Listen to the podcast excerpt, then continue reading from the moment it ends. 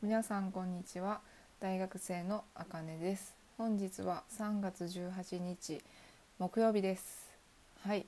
で今日話す内容は将来について語ろうということでまあ話すのは私一人ですけどちょっとねこの収録を5回目ぐらいにしてます。なんでかっていうと一人語りできんなって思って。あのこれ5回目撮り直して5回目なんですけど。うん。なんか自信なくなってきました。だから今日はもう5分ぐらいで終われたらいいなって思ってるんですけどなんかもうのらりくらりあっちやこっちやって話を私自分で展開しちゃうのでまあもしかしたらめっちゃ時間かかるかもしれませんが最後までお聞きくだされば嬉しいです。はい。ちょっとね友達も友達呼びたいな。うん。あそっか。スタンド FM の中やったらあれやな。他のユーザーさんとも喋るというか何？コラボ放送？んコラボ配信みたいなできんのか。楽しそうやな。ちょっともしよろしければ 私を誘ってください。お願いします。時間帯は？夜の方がいいんかな。お酒飲みながら語るとかね。楽しいと思います。うん。熱く語るというか熱い話私めっちゃ好きなんですよね。で基本私この喋りが本当にうまくなくてどっちかっていうと本当に聞聞く側というか友達の話を聞くのが好きなタイプの人間で、うん、よくここまで一人で話してるなとは思っています。って言ってもね本当に、うん。まあ、楽しいからいいかなって思ってます。しかも筋筋の通ってない話ばっかりかもしれないけど。まあ自己満です。まあいいや。はい。じゃあもう割り切って本題いっちゃいます。はい。えー、将来について。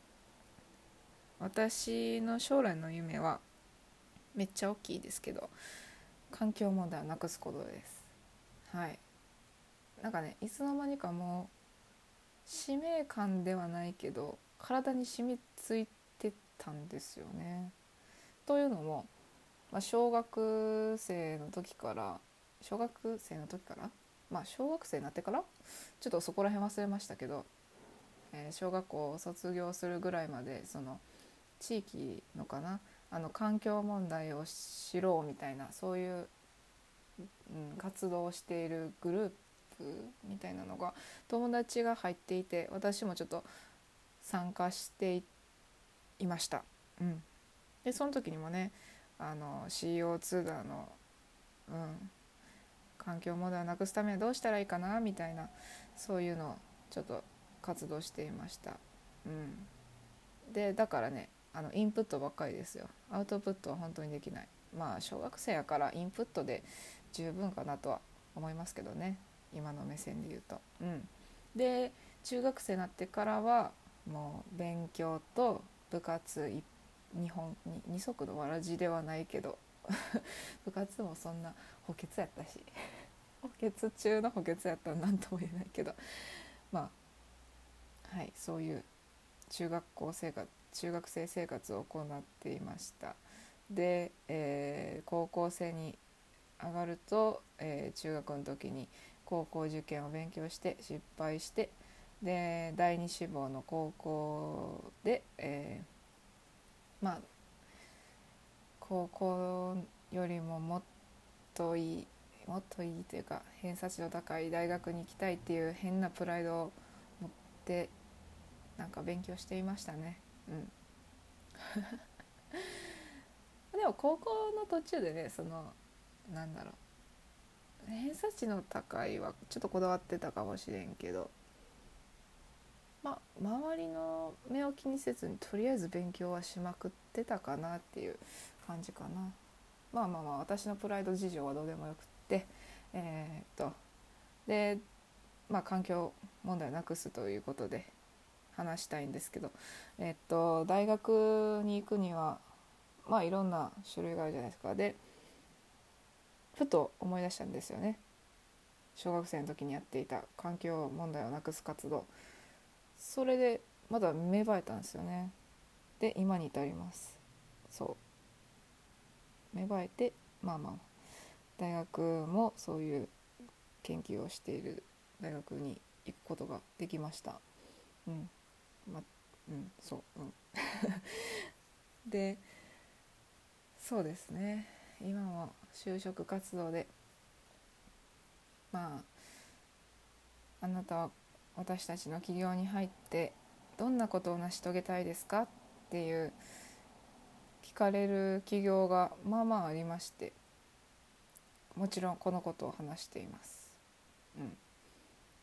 うん、でまあそれを話した企業もあればえー、っとそれをエントリーシートに書いて、えー、面接を受けれる権利が得られるのか待っている状態でもあります。他の企業ですけど、うん、どうなんでしょうね実際。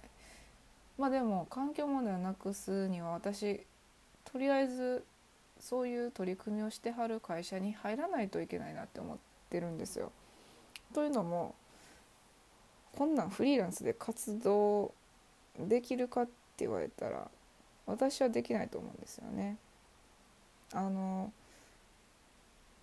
えっとねそういう情報発信はできますけどでもやるのはその人次第じゃないですか。うん、だからその情報発信するだけで環境問題なくすかって言われたらなくすことができるかって聞かれたら私できないと思うんですよね。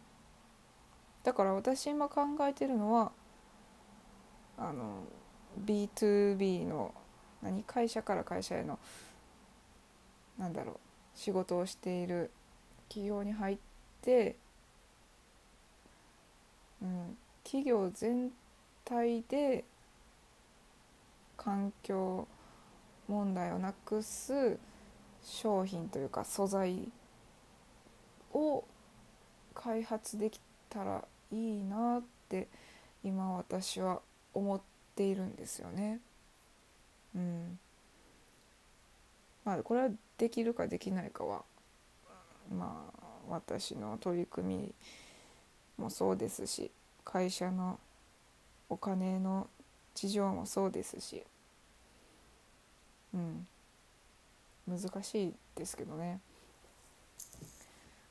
ちょっとね本当にあの大きな夢持つといろんなね問題が出てきますから。それをね一つ一つ解決していくのも楽しいっておかしいかな。なあ一つ一つ解決できて最終的には世界平和になればいいなって思うんですけどね。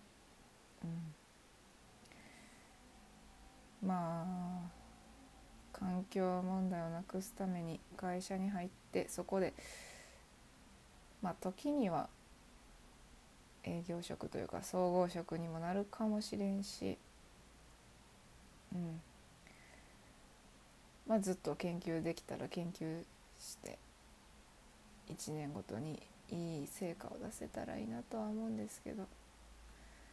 で環境問題なくすにはいろんな視点からなくすことができるのでまあたたまたまって言ったおかしいかな。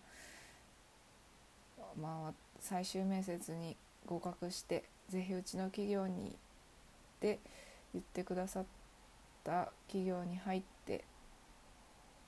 入っていけたらいいなって思いますね。うん、環境問題をなくすって結構大きな課題よね。わあ難しい。まあでももしそういう企業が入れたらそこですごい一生懸命頑張りますしこうやってポッドキャストで環境問題をなくすための情報発信もまたちょこちょこしていくのでそれで新しい知識を得てくださればすごい嬉しいですし、うん、まあやっぱ企業がこうね例えばその食品トレイでも普通に土に埋めてもいいですよ埋めてね肥料埋めても肥料肥料になりますよって言ったらいいかな。うん。ポイ捨て OK みたいなねできたら開発できたらみんながそれするというかなんというか。うん。今までポイ捨てがあかんかったという概念が変わったりしてすごい面白いなって思うんですよね。うん。まあ、ちょっと今日はすっごいすっごい ちゃんと話せてるか分からんけどもう私の思いたいことをバンバンバンバン言ってるのでちょっと思考回路がおかしいかもしれませんけれどもまあちょっと聞いてくださった方にはちょっと感謝しかないです。まあこれからそういう環境問題をなくすためのえっ、ー、となんだろう情報発信もできたらいいなと思います。はい、であと先日えいつ話したやろ？え昨日かな？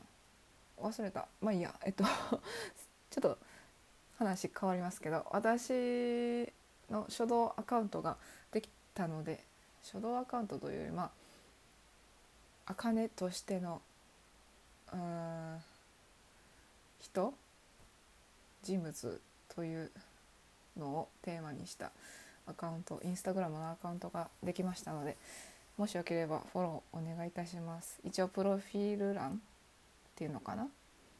に書いておきますのではいよろしくお願いしますということで今日は雑すぎる雑談、えー、将来について という重要なことを語ってみましたということでまた明日もしよければ こんな私ですけど私のポッドキャスト聞いてくだされば嬉しいです。ということでまた明日お会いいたしましょう。それでは。